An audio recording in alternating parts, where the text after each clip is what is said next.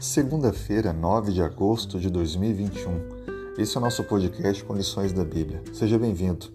O tema hoje, preparando o terreno.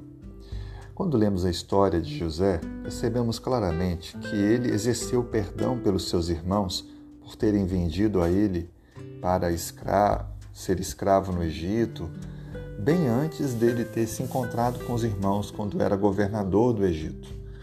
O que fica claro é que toda a prosperidade de José só foi possível porque ele tirou do coração a amargura, o rancor que sentiu pelos seus irmãos.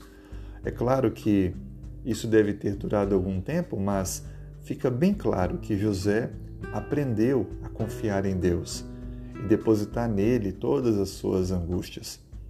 Ele, portanto, perdoou seus irmãos em algum momento antes do encontro que teve com eles. Interessante que alguns estudos mostram que sobreviventes a tragédias que foram vítimas de sofrimento exerceram o perdão como um fator essencial na reconstrução de sua vida.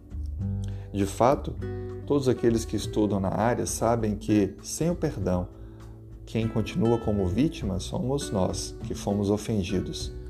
O perdão, ele tem mais a ver com a pessoa ofendida do que com o ofensor porque ele tira a amargura, o rancor do coração de quem sofreu.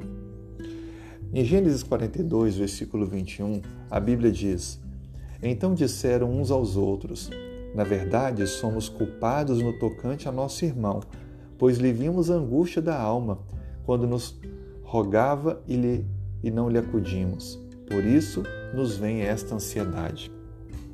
Os irmãos de José buscaram identificar que tudo o que estavam passando, as dificuldades que estavam tendo, era resultado do erro cometido no passado. Ou seja, a consciência dos irmãos de José os acusava. E isso é muito comum entre nós. Eles tinham pensado que, ao se livrarem de José, buscando talvez não terem mais o preferido do pai dentro de casa, teriam paz, descanso, quando na verdade só aumentaram e trouxeram para si uma consciência culpada, diariamente sendo condenados. Mas agora começava o momento de cura.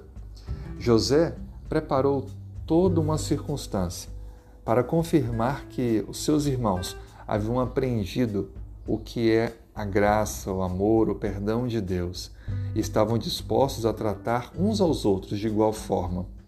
Por isso que ele preparou tudo visando encontrar amor, reconhecimento de erro na vida dos seus irmãos. E pelo que parece, eles demonstraram ter chegado a este ponto. Deus tem também para mim e para você o desejo de nos mostrar que o perdão é o melhor caminho. Não vale a pena guardar mágoa, ressentimento no coração. Exerça hoje o perdão por alguém e aprenda a confiar em Deus, que é o nosso justo juiz.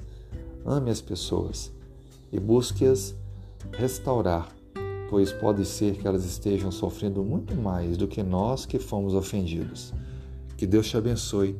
Tenha um ótimo dia.